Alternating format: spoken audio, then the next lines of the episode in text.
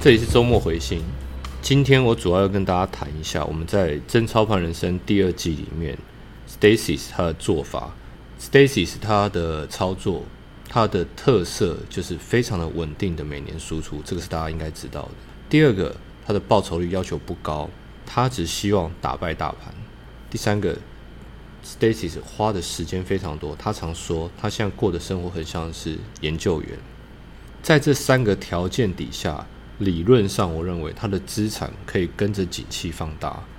如果说他把时间当成资本扩张的武器来讲的话，如果时间无限，他可以把资本放大到无限大。Stacy 的方法非常明确而且可行，但一般人要想要照做的话，我希望你先注意两件事情。第一，我刚提到他花的时间真的不算少，从访谈以及多年来的认识，我甚至可以说他是属于非常非常有研究精神的个人操作者。就像影片提到，他会和同业一起去参加这个特别公司的私人拜访，他会去参加公司的私人拜访哦，甚至他几乎每天都会花时间研究所谓的产业上下游，或者是它的供应关系，也会像一般人一样，像柯南一样，在网络上收集情报来判断这个公司的好坏来当依据。这边提到的都是他做功课的部分，但 Stacy 的做法在后面是更困难的，就是你要做了功课以后。做出判断，我所谓的判断，是真的把钱丢进去的时候，你要怎么丢，丢给谁，这是很困难的。我到底要不要把钱丢进去？要丢进去多少？以及如何关注后续？这个是非常困难的事情，因为他持有的股票档数相当多，二十档是基本的，现在应该是超过三十档。那可能会有人在问：如果我只买特定几档股票，是不是就容易多了？当然容易多了。但是真超凡人生第二季的 Stacy，他最厉害的地方在稳定，而这个稳定的基础就是在于他股票很多，也就是说他的买进哲学是属于一组股票，而不是一间公司。听清楚了，他的操作厉害在于如何挑选一组，而非一间。他的挑选重点，他的战略在于这个组合能够带来稳定，而不是这个公司可以带来稳定。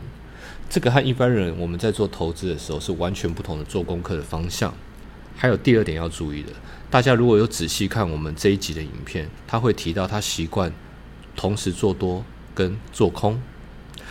因为我对他太了解，所以当天的访谈里面有点忽略。这边我要跟大家再解释一下，这里指的同时做多跟做空，并不是多空双做的策略，这是不对的，这是两个完全不一样的概念。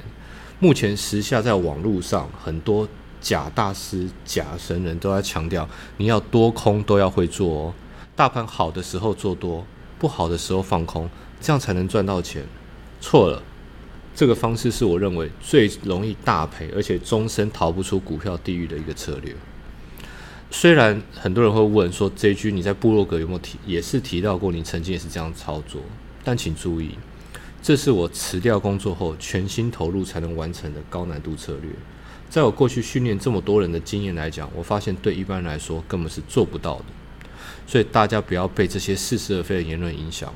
对大部分人来说，这个不叫同时做多跟做空，这个叫忽多忽空。而忽多忽空得到的结果就是忽赚忽赔。长期下来，你会失去自己宝贵的时间，时间过了赚不到钱。更严重的是怎么样？你会在短期之内把钱都赔光。举例来说，很多人提倡的当冲就是这种错误的策略。记住个诀窍：单边操作是一般人在股票市场赚钱的秘密。你喜欢做多也好，你喜欢做空也罢，就挑一边吧。你一定可以从只挑一边的策略里找到自己赚钱的好方法。最后，我要谈的，在这一集的最后，我要谈的一件事情是，我们每个人都必须很认真的问问自己。我们真的想要这么稳定、这么平均吗？这个是一个最关键的问题。我训练的里面，交易赚最多钱的人，他有个特色，就是他是最了解自己的人。而大部分、大部分进股票市场的，我们内心都是希望在短期快一点的累积获利。这所谓的短期，根据我的经验，不会超过三年。我刚刚说过，最了解自己是最重要的。它其实还隐含着对自己诚实，所以我要在这边请大家停下来，问自己一个问题：我们真的能够不期待在某段上涨的行情中大赚一笔吗？真的能够避免这个念头吗？一般投资人在股票市场会失控的第一个原因是什么呢？别人赚到你没赚到，别人大赚，而我们手上的持股只有赚一点点。每次出现这种感觉的时候，都是最多人不爽的时候，这种感觉会令你很着急。所以，当这种状况出现的时候，我们是最有可能会去乱下单的。很多人都知道，诚实是一个让自己开心的事情。做股票，你对自己不诚实，就会把钱赔光。所以我才一直强调，进场前就要想清楚我们的获利目标。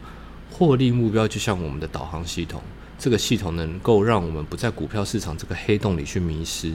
这个系统可以真正帮助我们赚钱。我会在下一个周末回信的时候，我会专注在一件事跟大家讨论，就是如何利用我赌场的概念来把 Stacy's 的策略做出更有效率的应用，以及这种应用方法背后的精神跟好处。当然，我也会告诉大家，这种赌场的交易方式必须要知道的注意事项。这个在下一集我会用比较细节的方式跟大家呈现，请大家期待我下一次的周末回信。我们下周见。